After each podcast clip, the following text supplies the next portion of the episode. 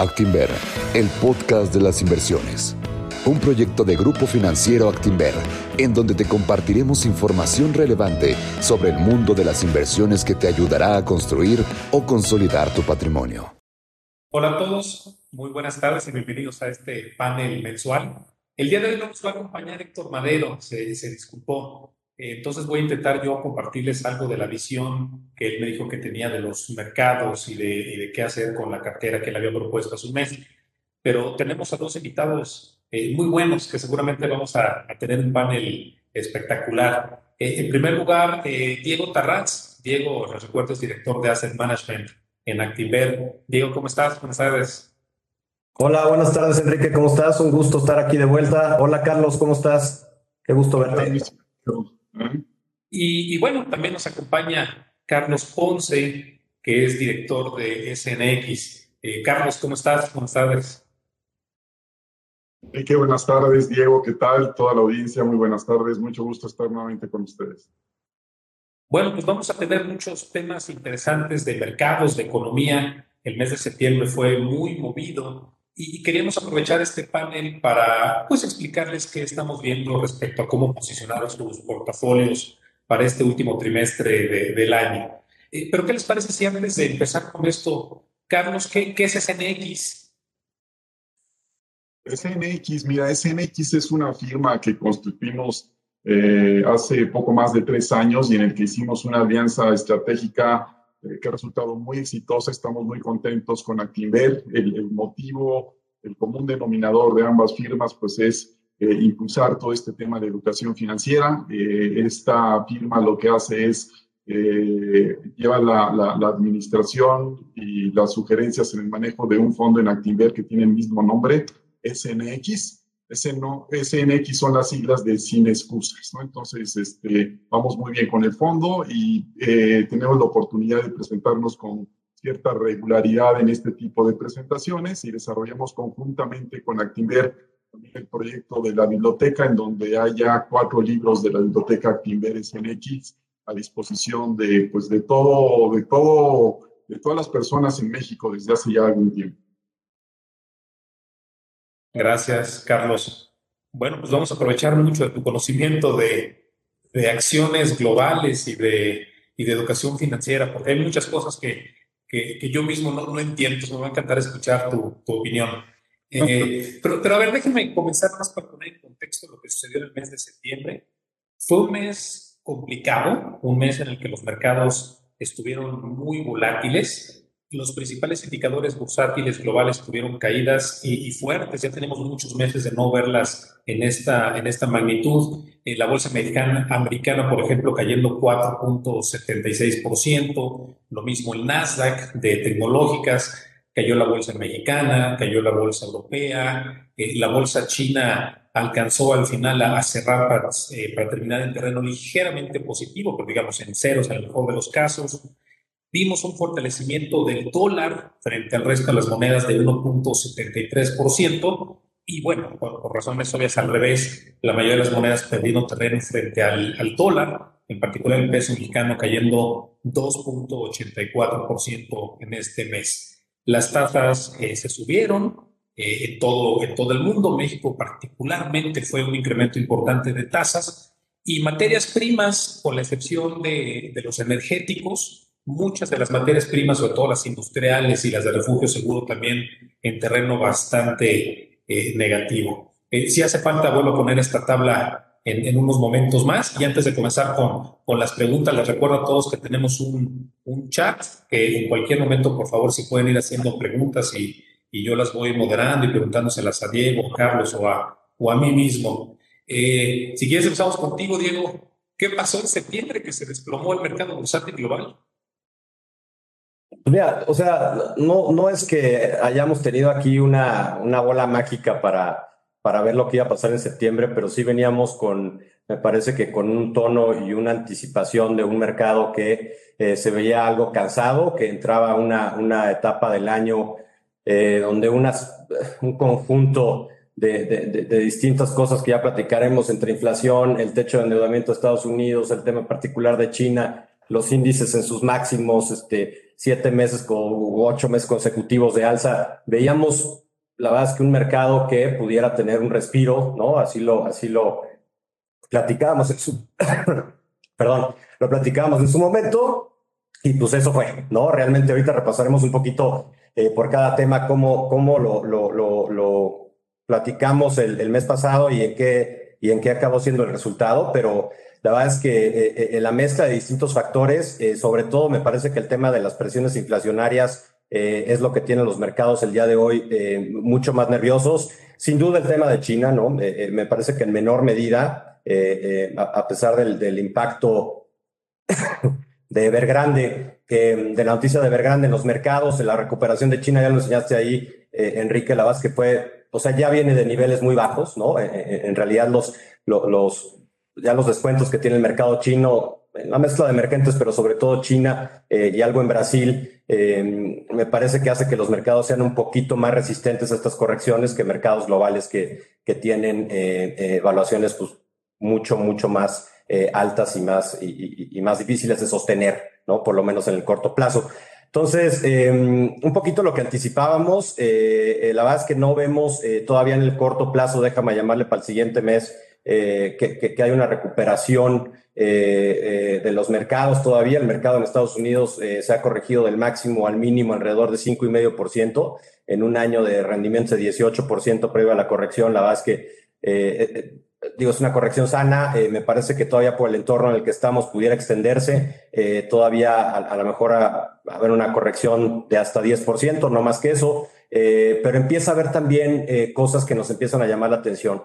¿No? Y, ahorita lo vamos a platicar, el tema de, México, de las tasas y, y pues, la, subida de tasas de interés del Banco de México, Enrique, creo que es algo a, resaltar. Ya lo iremos tocando ahorita en los hacer clases de qué nos gusta. A nosotros particularmente estos niveles ya nos empiezan a ser atractivos. Eh, eh, en México encontrando tasa real básicamente en todos los nodos de la curva, a lo mejor quitando eh, un año, ¿no? Pero pues, hasta en el año los setes de la subasta prácticamente están en, en, a lo mejor no tasa real positiva, pero ya están muy cerca de ahí. y me parece que empieza a ser una, un posicionamiento interesante también. Eh, construir ese, ese rendimiento eh, para los siguientes pues, dos o tres años o maximizar ese uso del, del, efectivo poniendo algo de duración, ¿no? Pero en general eso, de, eh, em, ahorita otra vez pues vamos a ir viendo un poquito más de profundidad de lo que platicamos, pero realmente es que, que no, no hicimos mucho a nivel portafolio todavía, o sea, monetizamos muchas de nuestras posiciones que teníamos, sobre todo para en, lo que estábamos estimando que pasara este mes. Eh, nos portamos bastante defensivos, que esa era la idea, básicamente, tratar de defender el portafolio eh, en el corto plazo, y, eso fue un poco lo que hicimos y lo queríamos. ¿Y tú, Carlos, cómo viste septiembre? ¿Nos preocupamos mucho o lo estás viendo como una oportunidad de, de invertir incluso a precios más atractivos en bolsas globales, en americana en particular? Sí, Enrique. Sí, mira, eh, como decía eh, Diego, eh, septiembre ha sido históricamente un mes complicado para los mercados. llevamos dos años antes de este, donde también vimos correcciones fuertes, hasta del 10%.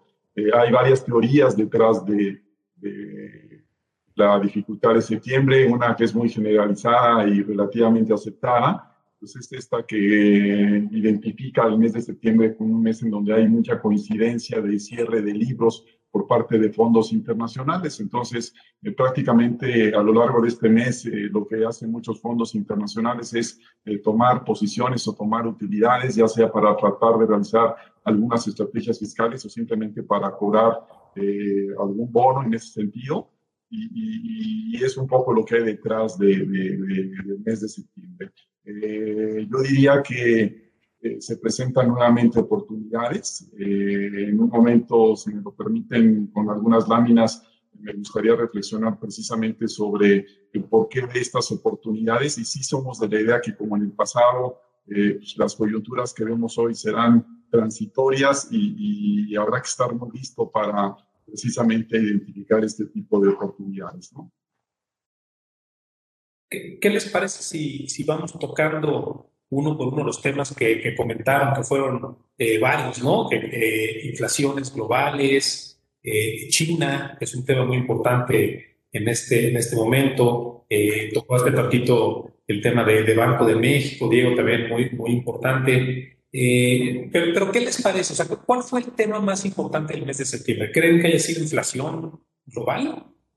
Eh, perdón, si me permites, este, Enrique Diego, este, mira, yo, yo, es, es muy difícil, creo, Enrique, poner una, identificar una línea que pueda separar dónde empieza un tema y, dónde termina otro, ¿no? Eh, nuestro punto de vista es que detrás de esto, detrás de la idea de que pueda haber una inflación muy alta y que esta inflación presione la tasa de interés y que con la tasa de interés las valuaciones resulten menos atractivas y una serie de temas, este, y que con una inflación alta este, pueda haber un eh, menor crecimiento en, en, la economía general, particularmente en Estados Unidos. Eh, en el fondo de esto, y, lo hemos visto a través de diferentes encuestas internacionales, eh, pues sigue permeando el famoso tema del COVID, o sea, no lo hemos podido superar al 100%, y, mucho de lo que se habló en el mes de septiembre es precisamente la interrupción de la cadena global de suministro, ¿no? Eh, como sabemos, hay una cantidad importante de fábricas, sobre todo en Asia, que han estado cerrando precisamente por el tema de la pandemia. Eso lo que ha originado es escasez en muchos productos, eh, baja de inventarios, de ahí se gesta temas de inflación, se gesta todo este tema de tasas de interés. Entonces, eh, creo que en el fondo, eh, el tema de, de, de, la incertidumbre en el tema del COVID explica mucho de la volatilidad y del ajuste que vimos, más allá del tema estructural de fondos que comenté en un momento. ¿no? En esa misma línea también me atrevería a decir que pues están dando una serie de acciones para tratar de avanzar en el, en, en, en el tema del COVID. Eh, soy de la idea de que están sucediendo, quizá no a la velocidad eh, que quisiéramos ver. Ahora comparto también algunos datos, pero también estoy convencido que es un tema que, vamos a poder superar en los próximos meses. Y, y, bueno, pues en ese momento mucha gente dirá, oye, ¿cómo es que no participé por ahí de inicios del mes de octubre? Este, cuando estaban habiendo este tipo de oportunidades. ¿no? Les recuerdo a todos nuestros amigos, este, para todos aquellos que eh, piensan que eh, la forma de participar es buscando un momento ideal, eso no existe. Para todos aquellos que piensan que este, lo harán en el momento en que se componga China y que ya no haya presiones de inflación y que todo esto esté muy bien, eh, no sé si esa coincidencia vaya a suceder, siempre hay eventos por ahí que suceden, pero si eso llegara a suceder, pues sería ya muy tarde, porque entonces es cuando las oportunidades no están, ¿no? Entonces hasta ahí está, hasta ahí este comentario. Pero, a ver, déjame, te, reto un poco el punto de vista como, como abogado del diablo.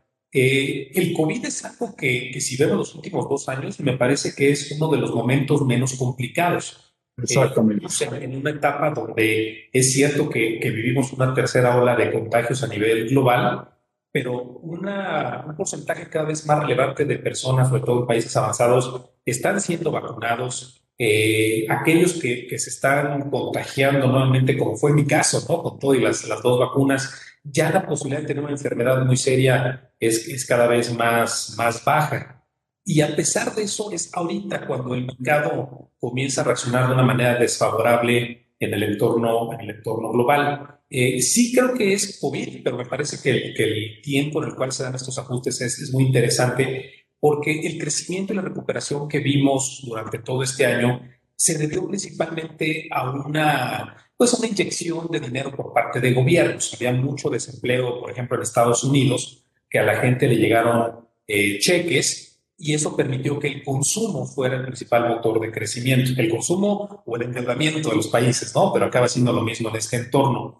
Pero conforme los gobiernos han tenido que retirar eh, liquidez eh, o, cheques de, desempleo, eh, la única oportunidad de crecimiento hacia adelante tiene que ser el sector industrial. Y ese es el sector que me parece que está roto. Sí, sí es cierto, es por COVID, ¿no? Porque mucha gente se fue a sus casas a, trabajar y ahora que las fábricas tienen que reiniciar, la gente está viviendo en otro estado, en otro país y hay una oferta de empleo muy importante que los trabajadores no están dispuestos a satisfacer. Entonces, el rompimiento de cadenas productivas, en, mi opinión, eh, o sea, estoy de acuerdo contigo en, la, en, el enfoque final, pero tal vez la causa es, la que, que, me parece que puede haber un punto de vista distinto.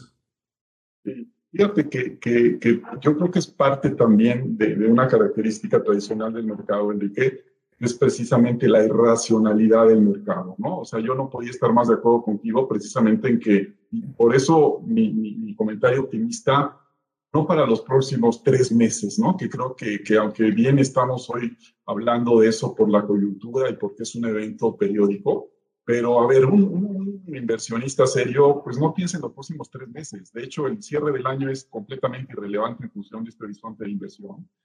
Y te repito, no podía estar más de acuerdo contigo en el sentido de que creo que el avance de, de, de, esta pandemia está sucediendo de manera muy favorable. Te repito, ahorita presento algunos datos en donde hay países en donde el porcentaje de la población vacunada ya es del 64%, es el caso de Estados Unidos, ¿no? Este, y eso es realmente muy bueno. Por eso creo que las cosas al final del día se van, se, van, a, se, van, a, se van a componer. Ahora, en medio de todo esto, y hablando de la cadena de suministro y todo, pues también es cierto que, que, hay mucha gente este, que todavía no regresa a trabajar, ¿no? En el caso de Estados Unidos, primero porque, como bien dices, le dieron estímulos, se les van a acabar ya dentro de muy poquito, ¿no?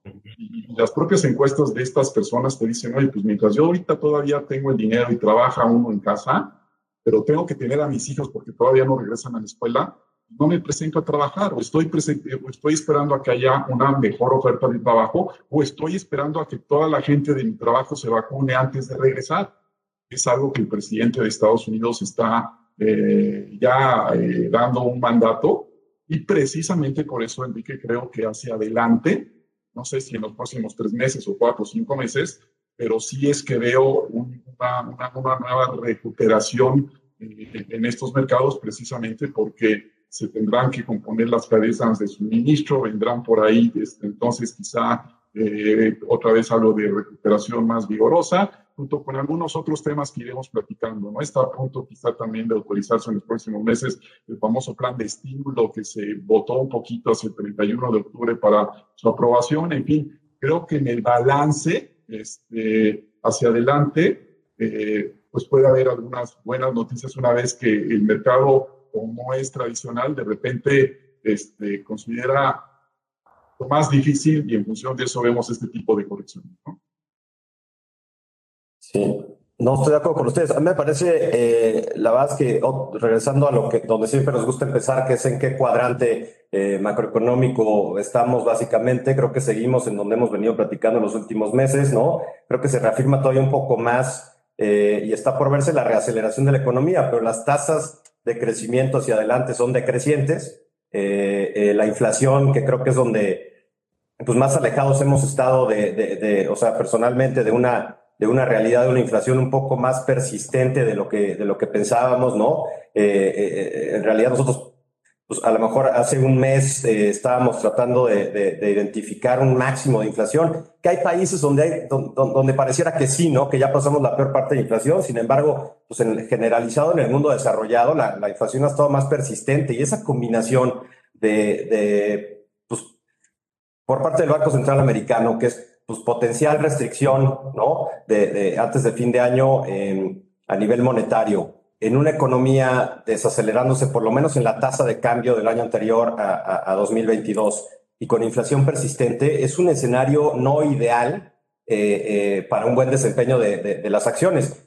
Y, es así que los portafolios, incluso los 60-40, han venido sufriendo, sufrieron mucho en el mes, ¿no? Porque pues, los bonos se subieron, eh, el, equity tuvo un, ajuste, ¿no? Nada del otro mundo, pero un ajuste entonces, esa combinación en este cuadrante en el que estamos es, es, es complicada, ¿no? Y me parece que todavía tenemos un espacio más o un rato más eh, para estar ahí. Eh, dependerá de la aceleración de la economía, sobre todo americana, pero, pero me parece que, que, que, es el caso de China, ¿no? Inclusive con noticias como Evergrande y, y, temas regulatorios, pero China venía ya estando en ese, en ese, en ese cuadrante de manera anticipada, Estados Unidos, por ejemplo, y eso hace que el, que el, que el mercado reconozca eh, un ecosistema pues, menos benéfico, déjenme llamarle en el corto plazo, para, para los activos de riesgo, ¿no? Y por ahí traigo, eh, no sé si eh, de Carlos, no, no Ponce, pero Carlos, ¿me puedes ayudar con la presentación? Porque quiero, nada más rapidísimo, una, un tema de, la, de, de, los costos, pues sobre todo la comida y de los costos de transportes, ¿no? Que creo que es algo em, bien relevante lo que estamos viendo, ¿no?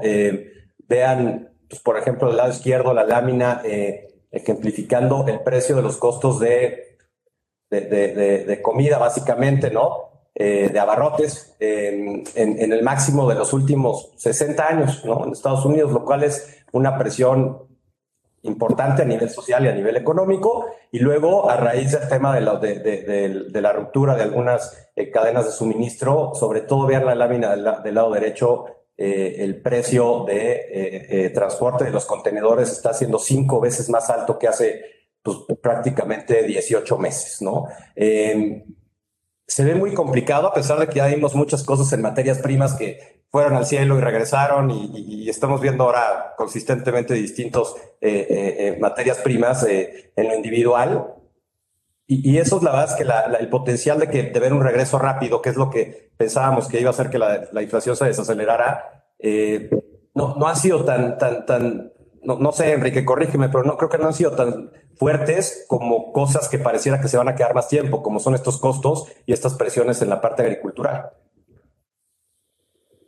A ver, cuando, cuando yo pienso en inflación a nivel global, eh, y, la pregunta interesante que tú haces, que es, ¿va a ser persistente o no? Eh, la verdad es que no sé. Me cuesta, me cuesta mucho trabajo tener una visión clara de, de inflación en este, en este momento porque, porque no es fácil compararlo con otros episodios. O sea, no es como la crisis del 2008, que era una crisis eh, financiera, que era más o menos evidente de dónde venía el problema, y aunque era muy difícil, también me parecía evidente cómo se iba a resolver. Pero en este momento, eh, cosas como ustedes han comentado, ¿no? La gente vive en otro lugar, eh, estamos viendo una aceleración de innovación tecnológica en diferentes sectores, tanto de servicios como, como industriales, me generan muchas dudas. Eh, por más que nos ponemos a estudiar, eh, o sea, identificar qué tan rápido se van a regularizar el transporte, por ejemplo, en, en, buques eh, transoceánicos, qué tan rápido las, las cadenas de valor de, de materias primas eh, van a normalizarse, no lo sé. Y creo que, o sea, en mi opinión, cuando lo que pasó en septiembre, este ajuste, más, más que un ajuste de tasas para arriba, por un banco central de Estados Unidos o, bancos centrales nerviosos, me parece que es un reflejo de la incertidumbre qué tan rápido estos bancos centrales van a tener que, reaccionar. Eh, vi, por ejemplo, el, eh, bueno, como ustedes también lo vieron, ¿no? Eh, la decisión de la Reserva Federal durante el mes de septiembre, que en septiembre es muy particular porque cada tres meses no solamente dan una decisión, sino que dan una conferencia importante con actualización de pronósticos y me sorprendió mucho ver a la mitad de los integrantes de la Reserva Federal diciendo que no hay que mover tasas en el corto plazo eh, y la otra mitad pensando que tan pronto ya como el próximo año podría ver los primeros incrementos. O sea, mitad y mitad quiere decir que están hasta más dispersos que nuestro propio Banco de México, ¿no? Que hablaremos de eso en un momento. Y todavía más interesante es que dos años después hay algunos integrantes de esta Reserva Federal que siguen viendo la tasa en 0%, y otros que la ven en 3%, o sea, más alto que antes que comenzara la, la pandemia. Yo por eso me siento eh, bastante confundido en este momento respecto al camino de, de tasas y el mercado me parece que, también está reaccionando así. Oye, Enrique, lo que sí es que, o sea, y, tal vez lejos de ser una especulación, es una realidad, es que hay ya muchos bancos centrales tomando medidas restrictivas, ¿no? Sobre todo en la parte emergentes. Entonces, yo, a mí me da la impresión de que es claro que la, o, al menos identifican una presión pues, más persistente, ¿no? De, de, esta inflación. Sí, sí, y, ese es un punto importante. ahorita estamos en un entorno de inflación que está empeorando. Vean, por ejemplo, la inflación de México, un ejemplo de, de muchos otros países con inflaciones al 6%. Eh, pero la duda no es si la inflación está subiendo o no, sino cuánto tiempo vamos a durar en un entorno de inflación elevado y ese es el que a mí me queda me quedan dudas. Eh, incluso en, México, o sea, nosotros estamos, somos los más negativos de inflación para lo que resta del año. Revisamos nuestro pronóstico a 6.7 de todo el mercado, los más negativos, pero para el próximo año nosotros lo vemos abajo del 4%, muy pegado, cuando el resto del mercado, o, muchos del mercado, lo están viendo en 4 o en 5%. Eh, no lo sé, o sea, me, me, me, cuesta mucho trabajo ver la inflación qué tan persistente va a ser o no. No, no sé tú, Carlos, ¿cómo, cómo lo ves? Eh, yo, yo insisto, Enrique, en, en, en, en tratar de, de, de alinear eh, la estrategia este, con horizontes mayores. Y, perdón por esa insistencia, pero, pero, pero, pero creo que es importante. Y entiendo que, nuestro, que nuestra sesión hoy es eh, tratar de ver los cierres de año.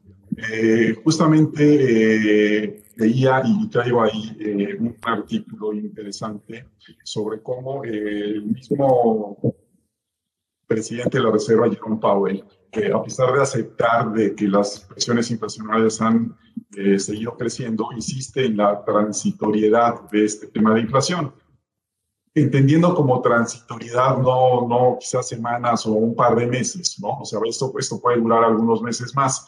Y él hacía referencia al modelo que utiliza la Reserva Federal este, de Cleveland como el modelo más exitoso precisamente para poder predecir las inflaciones. Eh, claro, este modelo de predicción es para la siguiente década, ¿no? Entonces parecería demasiado tiempo, pero, pero creo que es el tipo de horizonte que, que se alinea para un inversionista que decide ser empresario a través del mercado accionario. Y cuando ves este tipo de modelos, insisto, los voy a presentar un poquito más tarde, este, lo que te deja ver es precisamente la, la gráfica de más tiempo de la inflación, es que eventualmente estará bajando la inflación y eventualmente es dentro de uno o dos años. Entonces va muy en la línea del pronóstico que comentas que tienen ustedes en Actimer. O sea, sí podemos tener de repente un año con una inflación este, un poquito más eh, alta de lo que históricamente se ha tenido, pero va a tener más adelante que, que, que, que ir disminuyendo, ¿no? Entonces quizá, quizá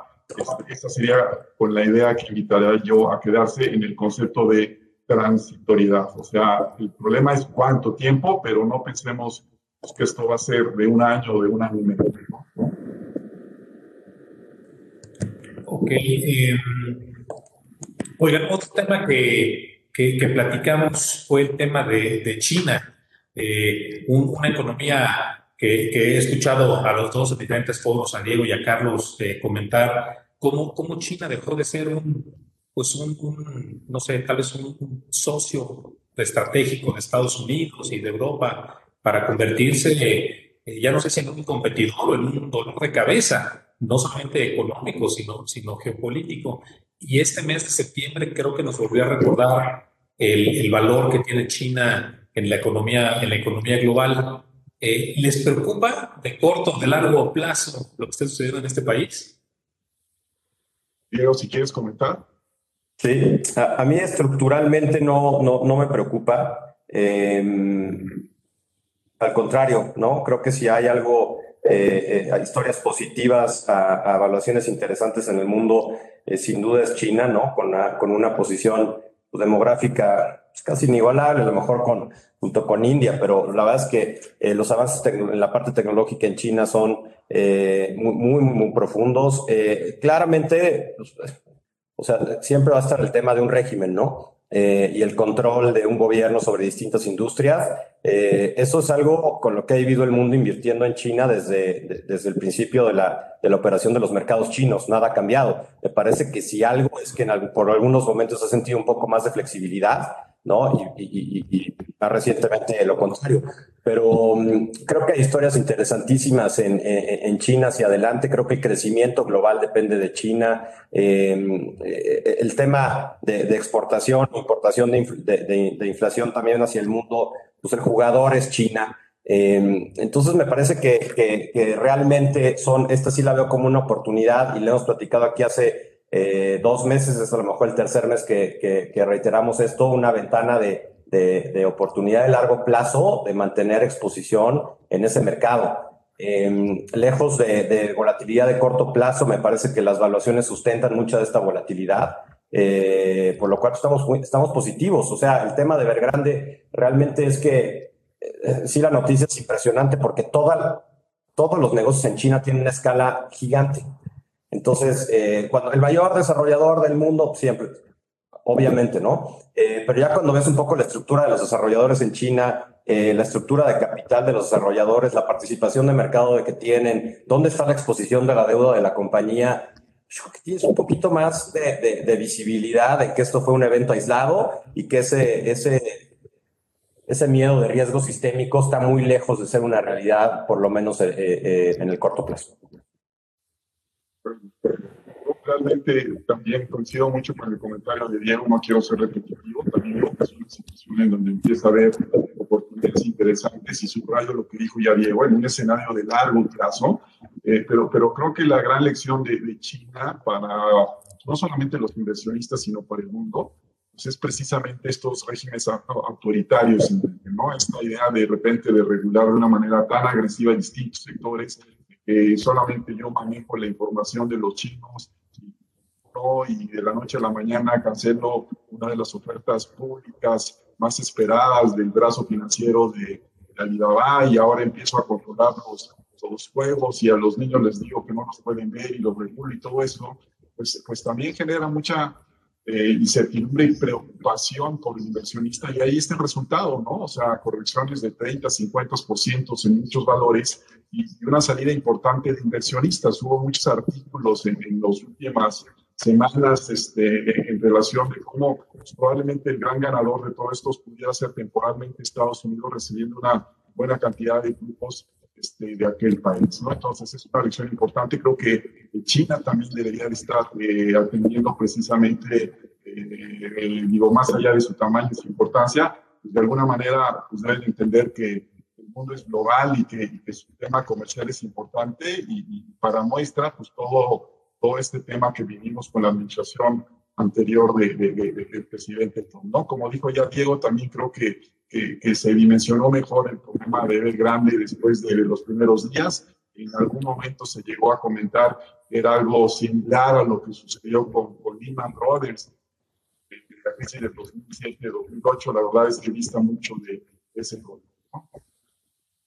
Sí, una cosa que me ha llamado mucho la atención en los últimos años de, de China es que al querer ser un país más activo en el comercio global, o sea, recordemos que entró incluso a la Organización Mundial de Comercio hace 20 años, pero cada vez es más importante el rol comercial que tiene China con, esa región. Pero en los últimos años creo que incluso se ha acentuado la capacidad que tiene China de pues, eh, de afectar a los mercados locales. Vemos el ciclo económico de Australia, por ejemplo, completamente integrado al de China. Es un proveedor importantísimo de materias primas y es el mismo caso de Nueva Zelanda y de Vietnam y de Malasia y de Singapur. Y algo que hemos estado viendo en estos, sobre todo en estos años de, de pandemia, es que cuando en China se ven ciertos movimientos en el mercado, no es la única manera de invertir a través de un ETF de China o comprar directamente acciones de, no sé, de, de Tencent o de o de jd.com, puede uno también volver a ver en los portafolios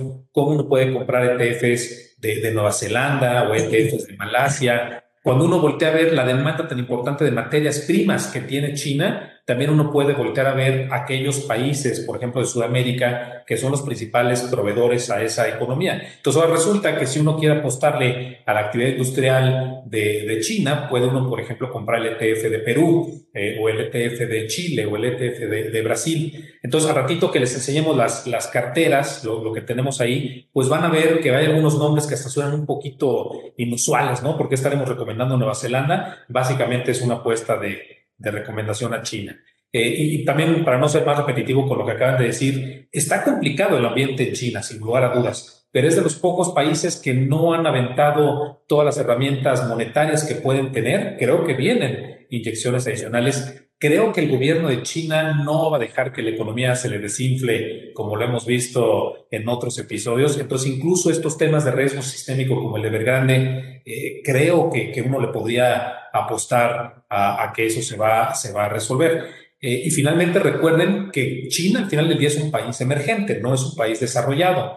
Y cuando uno invierte en China desde México, si no sale bien eh, la apuesta, se deteriora rápidamente, el peso mexicano tiende a depreciarse. Entonces, comprar un instrumento de inversión chino en dólares tiene el doble efecto, el efecto cambiario y el efecto de inversión en China. ¿no? Entonces, también por eso van a ver que que, hay, que, que mi recomendación al final va a haber estas, estas cosas del sureste asiático.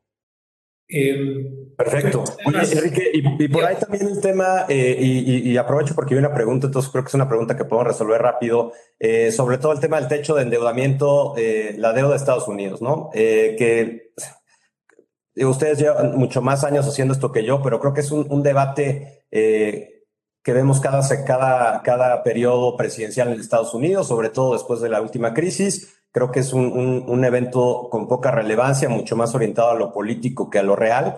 Nunca hemos visto que este techo de endeudamiento eh, no sea liberado, ¿no? Entonces me parece que es una noticia completamente y absolutamente irrelevante eh, eh, estructuralmente para el mercado. Yo vi, Carlos, que, que publicaste un reporte de, del techo de endeudamiento. No, no sé si quieras comentarnos un poquito de eso que me pareció muy interesante.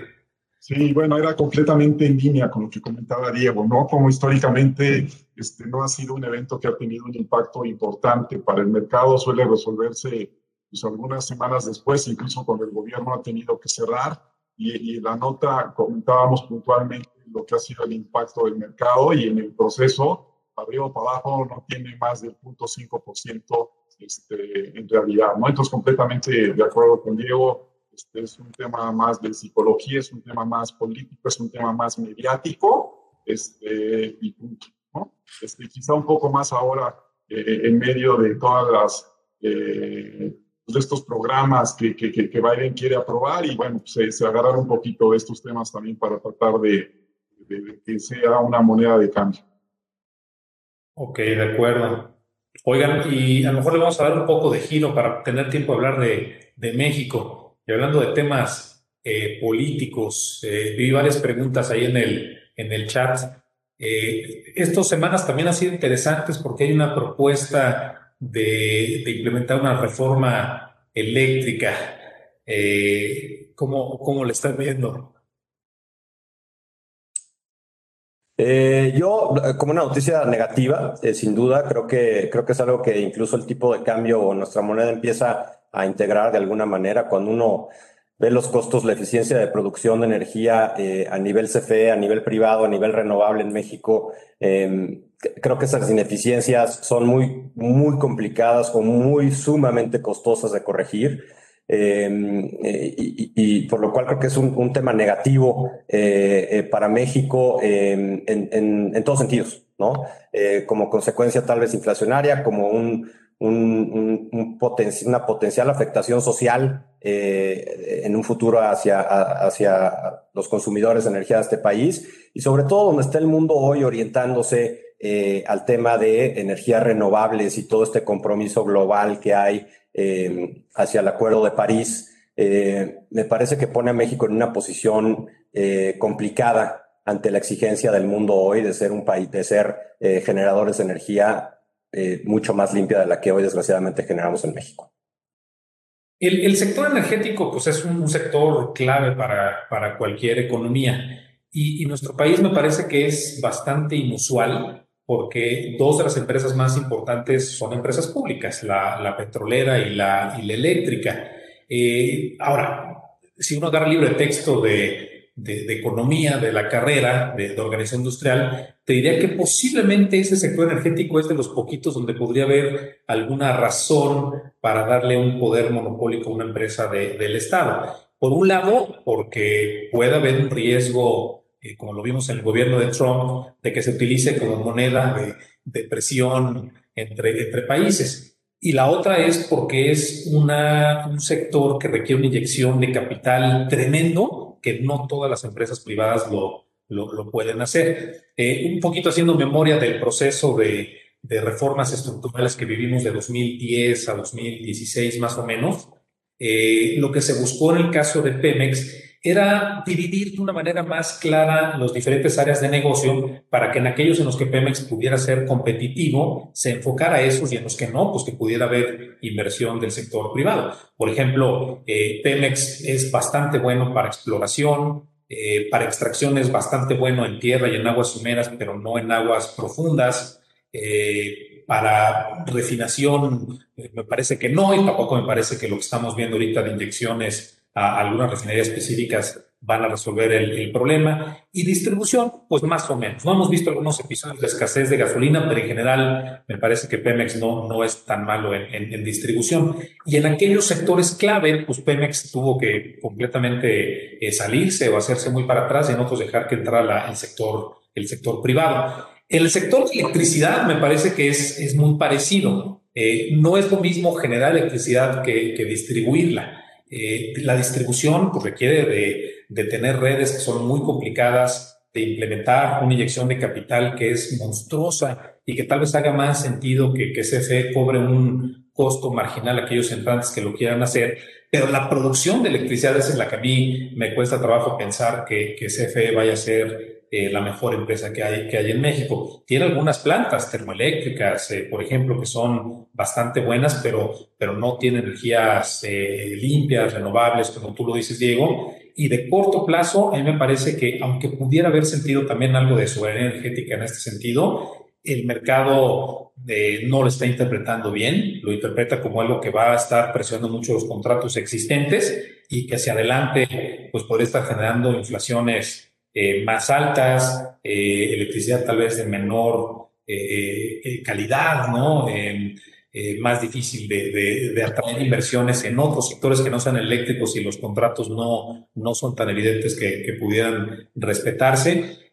ahorita, ahorita, les pregunto tal vez si piensan que esta reforma constitucional se va a aprobar o no, pero, pero lo que hemos visto así de corto plazo no creo que sea coincidencia que hayamos visto el costo de endeudamiento del gobierno federal que se ha incrementado de esta manera. ¿No? Hace no mucho estaba en, en 600 básicos, o sea, en 6% la emisión de deuda de largo plazo del gobierno federal, ya va en 7,5% y sigue, y sigue subiendo, ¿no? Tal vez sea por otros factores, pero me parece que es demasiada coincidencia el, el tiempo de reacción en, los mercados ante esto.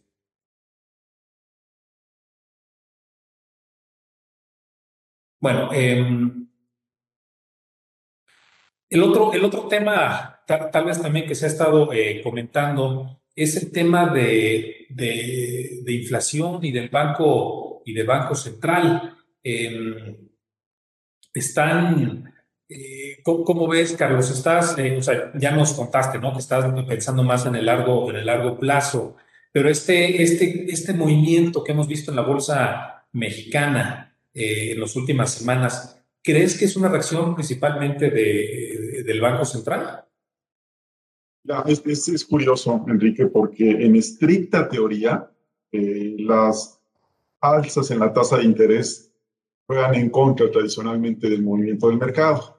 Eh, quitando un poco el mes de septiembre, la realidad es que el mercado mexicano había venido presentando una buena recuperación, eh, considerando el rezago tan importante que tiene en los últimos años, ¿no? Este, ese es muy importante. Y, ahí creo que vale la pena eh, eh, nada más recordar algunos elementos. ¿no? Eh, si bien el índice de la bolsa es un índice que cumple con, con los requisitos, digamos, este, de, de, la creación de un índice, la verdad es que es un índice cada vez menos representativo de la cantidad de acciones que hay en el mercado. ¿no? Es un índice que está conformado por cerca de 36 compañías de 140 este, compañías aproximadamente que cotizan en el mercado, pero de estas un grupo aproximadamente de siete empresas llegan a representar casi el 80% del movimiento del mercado.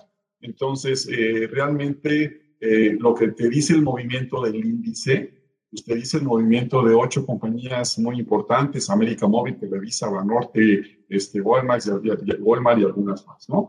Eh, la, la, la, manera en que la gente eh, tradicionalmente asocia el movimiento de las tasas de interés con la bolsa es, oye, si tengo una alternativa eh, mal llamada fija o segura, que es la tasa de interés que va subiendo, pues entonces eh, no tengo por qué asumir un mayor riesgo. Creo que también es una interpretación toda correcta en el mercado y ahí, y ahí que hay esta relación inversa. Eh, van tres eh, ocasiones seguidas en que Banco de México decide subir 25 puntos la tasa de interés, el mercado ha subido la alza. La, verdadera razón por la cual eh, el movimiento de tasa de interés afecta a los mercados accionarios tiene que ver con las valuaciones, Enrique, o sea, de las diferentes maneras que, que, los profesionales utilizan para evaluar las compañías, quizá la, la, la, más aceptable desde mi punto de vista son aquellas valuaciones precisamente de largo plazo, no quiero ser muy técnico, pero tienen que ver con, con, las, con los llamados descuentos de flujo de efectivo, ¿no? Lo que hacen realmente los profesionales es eh, llevan a cabo modelos muy rigurosos para estimar la generación de flujos en los muchos varios años hacia adelante, eh, información que se puede ir validando cada tres meses con los reportes de las compañías, calculan una tasa de, de, de, de costo ponderado, llevan los flujos a valor presente y en función de ese valor presente contra el valor de mercado, deciden si es una compañía con valor o sin valor o con un precio atractivo o no con un precio atractivo. Cuando tú subes la tasa de interés, se mueve esta evaluación. Ahora, la realidad es que la mayoría de los analistas utilizan variables internacionales, utilizan la tasa de interés de Estados Unidos, que es una tasa de interés que ha estado en niveles mínimos y quizá eso haya ayudado un poco. Creo que eh, más que asociarse con, con, el tema de, de, la bolsa, el movimiento de la tasa de interés, Enrique, eh, creo que, que, la variable más importante, y tú eres el experto aquí, pues creo que tiene que ver más con el tipo de cambio. O sea, aunque nuestra tasa de interés es una tasa por abajo del nivel de la inflación oficial que comentabas tú, que hoy ronda a niveles del 6%, que las inflaciones personales o familiares de, la gente que hoy nos escucha probablemente es mayor, la realidad es que este 4.75% pues es de las tasas más atractivas en países que tienen el grado de inversión a nivel internacional. Estados Unidos, acabo de decir, está en niveles de cero, Europa está incluso negativo, y eso es lo que ha hecho que, desde mi punto de vista, el tipo de cambio no se mueva más de lo que se ha movido, ¿no? Simplemente porque pues, resulta ser una tasa muy atractiva para los internacionales, pero habrá que ver cuánto tiempo seguimos proyectando confianza a los internacionales, ¿no? Y bueno, pues, ¿quién, mejor que tú para mejor platicarnos de, este tema, ¿no? Eh, bueno, sí, o sea, completamente de acuerdo. Nuestro Banco Central es uno que tiene más de un objetivo a cumplir. Eh, en Estados Unidos tiene que cumplir inflación y crecimiento a través de política monetaria.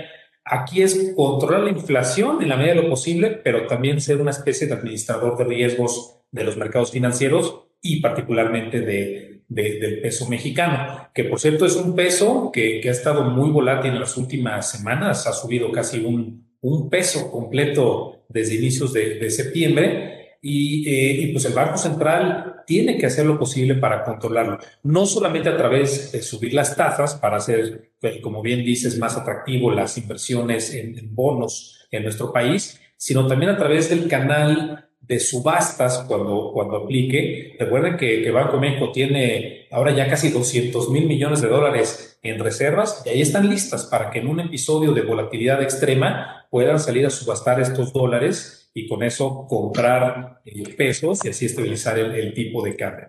Pero, pero sí, o sea, me parece que en resumen lo, lo, que están diciendo los dos, yo estoy de acuerdo con, con eso. Estamos viendo tasas que se van a estar incrementando. Hace más atractivo comprar eh, pues instrumentos eh, de renta fija de menor riesgo, de menor duración, como decía, como decía Diego. Y, y, con eso, pues sí, sí va a estar poniendo presiones al mercado accionario mexicano, ¿no? Al menos de, de corto plazo. Eh, no, no, sé si tengan algún tema extra que quieran comentar. Si no, yo creo que podemos aprovechar estos minutos que quedan, pues para decirles a, a los que se conectaron el día de hoy lo que les prometimos, ¿no? Es cómo, cómo posicionar sus portafolios para lo que resta de, del año o una visión de, de, mediano o de largo o de largo plazo. Eh, no sé si algo quisiera. Yo, yo, yo dos comentarios muy rápidos antes de, pasar a esto, como, como digamos, una especie ya medio de cierre eh, por, lo que tiene que ver con mi participación. Creo que fue ya, se tocaron varios temas. Eh, tres mensajes muy rápido. Primero, el mes de octubre es estadísticamente el mes más volátil de, los, de las bolsas, sobre todo en Estados Unidos. ¿no? Desde que se crea el índice Dow Jones en Estados Unidos en 1800 y fracción, octubre ha sido el mes más volátil, casi el doble de volatilidad que el resto de los meses. Atención, el que sea volátil no significa que tenga que terminar con un saldo negativo. Simplemente estaremos viendo muchas alzas y bajas y habrá que ver en qué termina este mes. Un evento importante de este mes es la publicación de los reportes trimestrales al tercer trimestre. En el caso particular de Estados Unidos, venimos de un segundo trimestre espectacular. Les doy un poco más de información.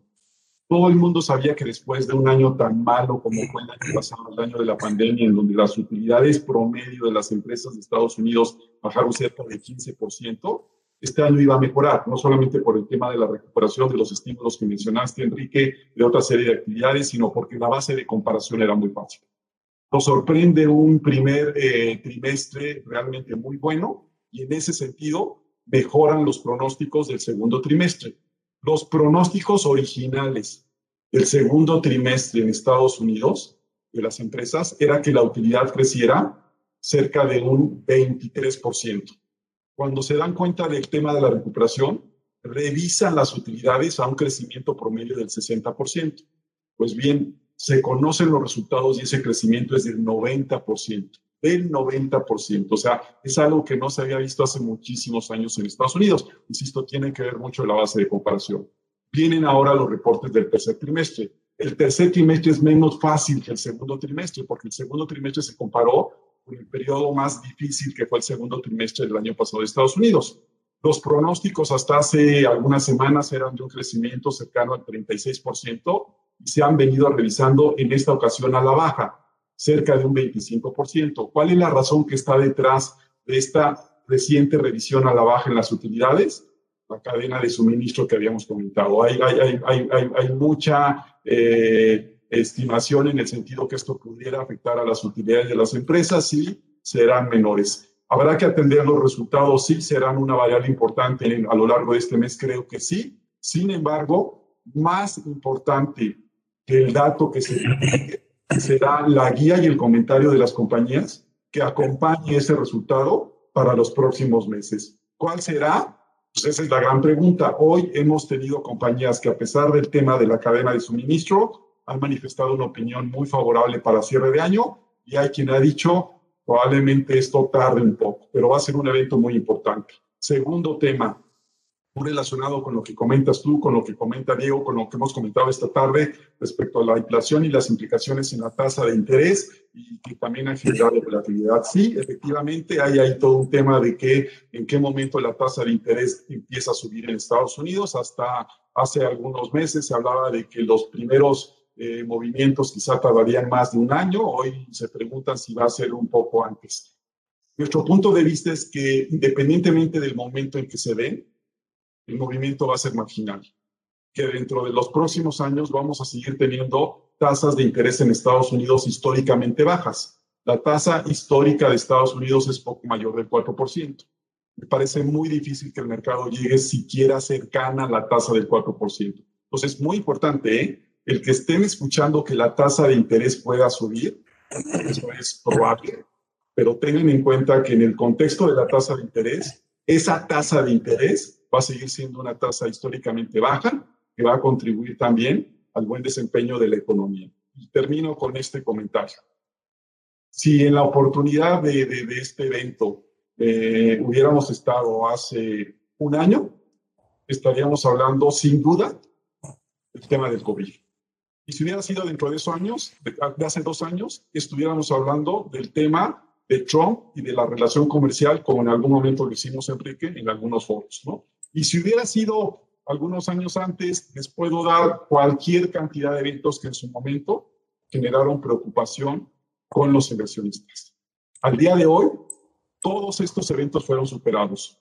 Todos estos eventos fueron superados y la tendencia del mercado siguió siendo como siempre ha sido, una tendencia alcista.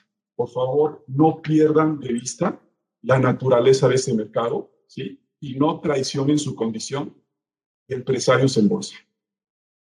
Este mercado es un mercado que crea patrimonios, así lo ha hecho y lo va a seguir haciendo.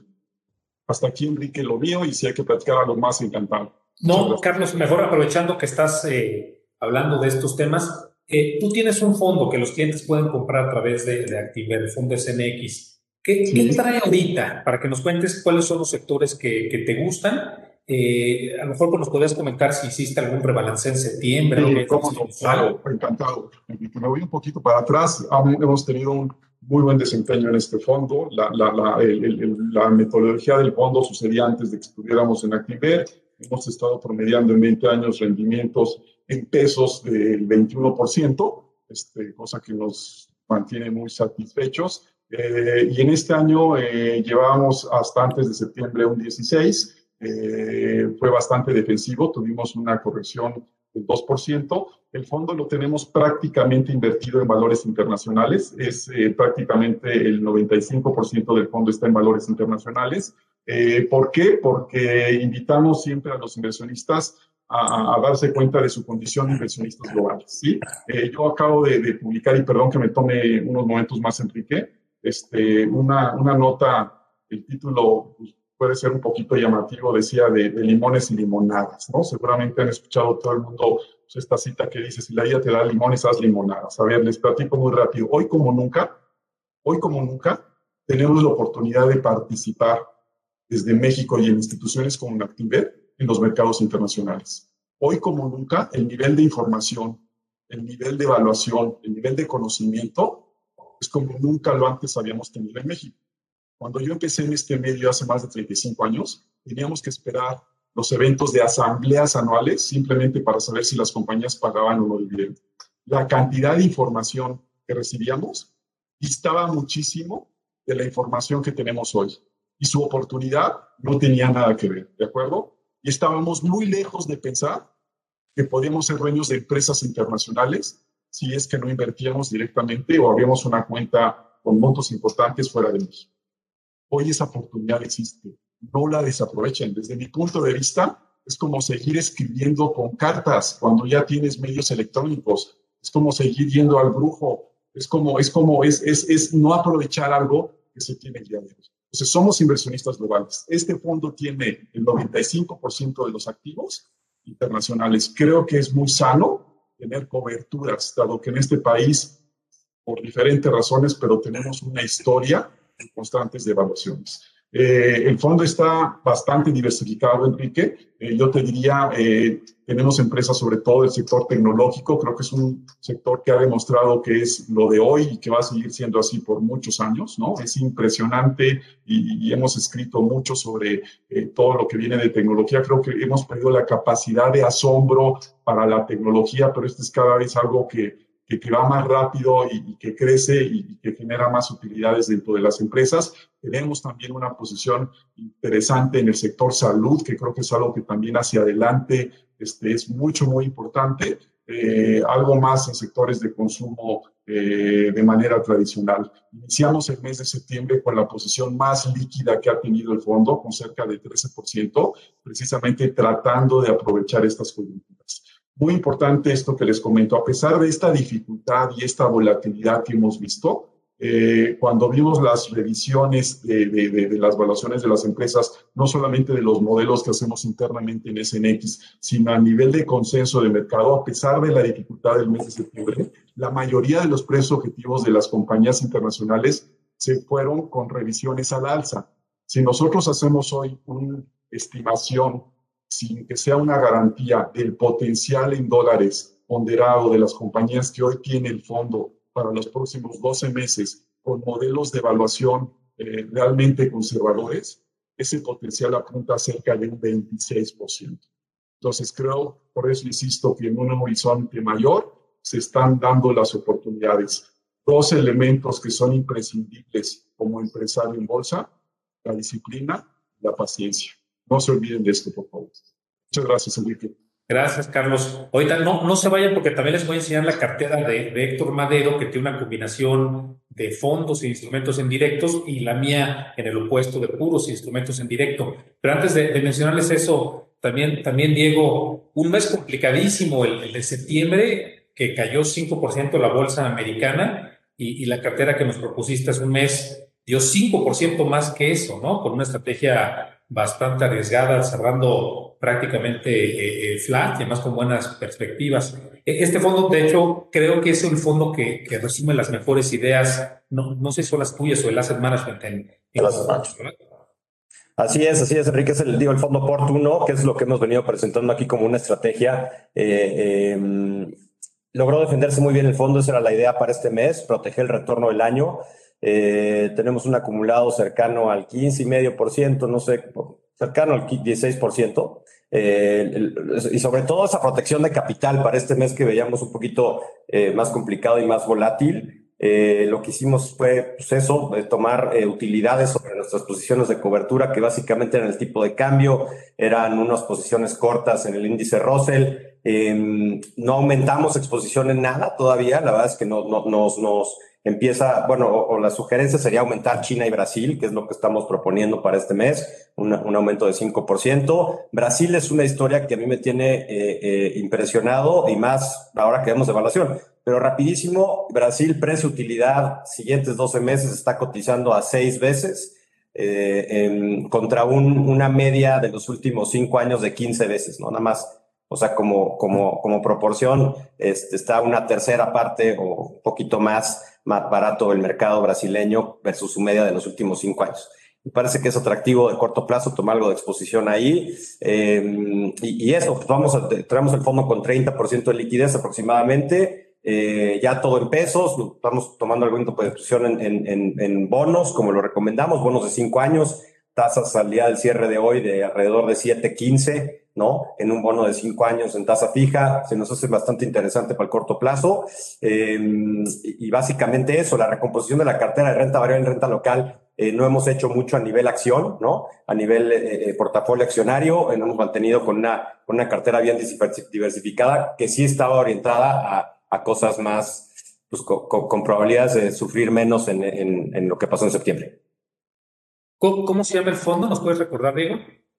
Sí, este, Carlos, ¿me puedes poner la presentación otra vez, por favor, rapidísimo? Ahí va. Eh, le puedes dar la que sigue. Ah, ahí tantito.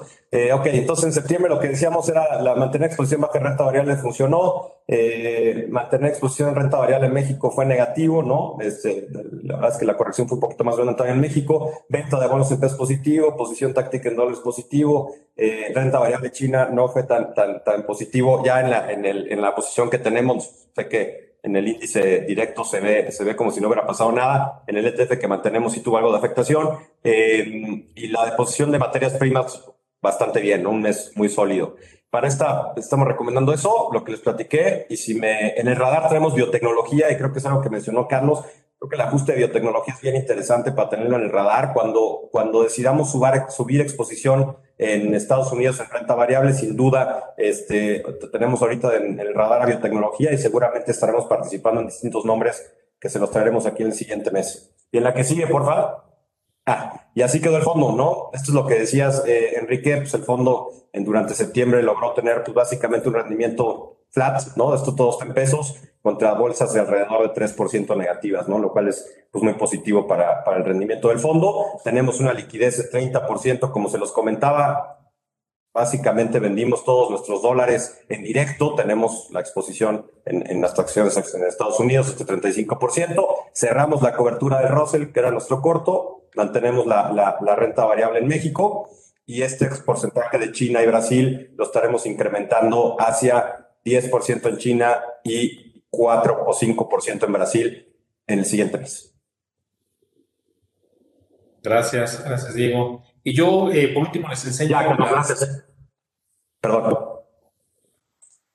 Gracias. Déjenme, yo les pongo la, cartera de, Héctor. Eh, a ver, Héctor, Héctor Madero me pidió que, yo comunicara un par de, de, mensajes. Una es que él sí piensa que es un entorno todavía complicado en los mercados y sugiere acumular algo más de, eh, liquidez para aprovechar una buena oportunidad de, entrada. Ahorita les voy a enseñar de la cartera del mes pasado, que la que le están viendo aquí en pantalla, la, primera del lado izquierdo, eh, con respecto a eso, que, que sugerimos que, que, le cambien. Pero es una cartera que, que si ustedes ven, pues tuvo algunos temas, eh, perdón la redundancia, algunos, algunos instrumentos temáticos que tuvieron un mes bastante complicado, como el de salud, el de agua, el de, ciberseguridad, pero que al otro lado tuvo pues una apuesta muy favorable a favor de las materias primas. Aquí comentamos un poco tal vez el precio del gas eh, natural, por ejemplo, ¿no? Cómo, cómo se disparó y eso le ayudó mucho.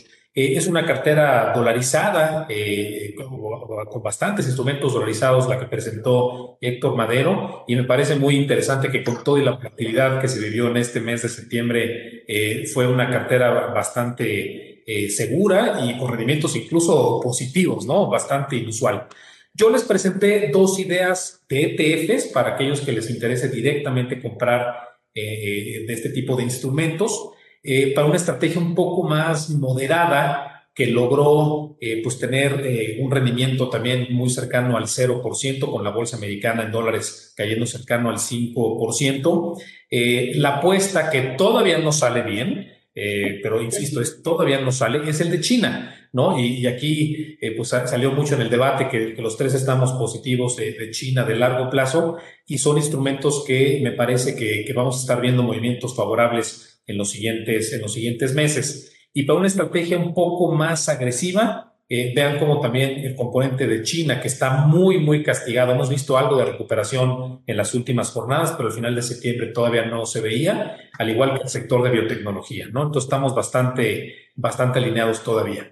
Y para aquellos que están siguiendo la cartera de Héctor, de Héctor Madero, que, les insisto es la primera que están viendo aquí en, en pantalla, él está sugiriendo hacer dos rebalanceos. Hay dos instrumentos que él propuso que todavía no están disponibles en el mercado mexicano, se han tardado un poco más en ser listados de lo que nos hubiera eh, gustado, entonces esos dos pues, todavía no se pueden comprar, pero en sustitución de este porcentaje, lo que está eh, sugiriendo Héctor es agregar un poco más de dólares líquidos a través del fondo Acticop.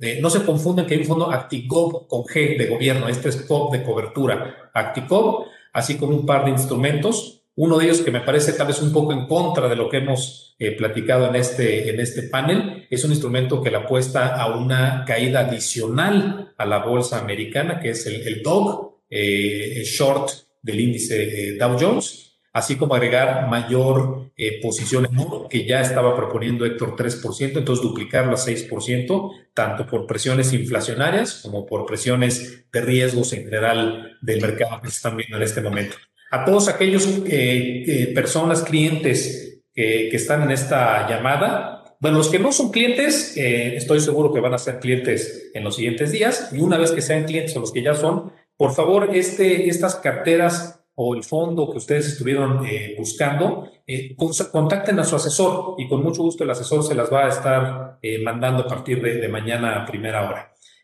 todos los productos que acabamos de platicar, tanto fondos, acciones, como instrumentos en directo están disponibles para todos los clientes de, de, Activer. No insisto, por favor, acérquense con su asesor para poder eh, comprar esos instrumentos si les, si les interesa. Y bueno, ya, ya se nos acabó el tiempo, de hecho nos alargamos un poquito más. Le agradezco la paciencia a todos los que estuvieron conectados. Eh, pues empiezo con, contigo, Carlos. Un, un gustazo que, que, nos hayas acompañado el, día de hoy. Eh, espero que veamos, veamos pronto. Seguro, gracias por la invitación, felicidades a todos. Gracias, mi estimado Diego, un gusto saludarlos como siempre. Gracias, Carlos. Y Diego, pues muchísimas gracias por también por acompañarnos. Un gusto, gracias a ti, Enrique, por tenernos aquí. Carlos, eh, un gustazo coincidir y pues ya estaremos viendo si octubre eh, qué nos depara el mercado, pero pues creo que hasta ahora la recomendación es pues bastante en línea y con, con resultados óptimos en todos sentidos. Sin lugar a dudas. Gracias a todos, gracias a ustedes por habernos acompañado. Nos vemos pronto. Bye, gracias. Gracias por acompañarnos en este episodio. Suscríbete a este canal, síguenos en redes sociales como arroba Actinver y escucha antes que nadie las oportunidades de inversión que tenemos para ti. En Actinver, acostúmbrate a ganar más.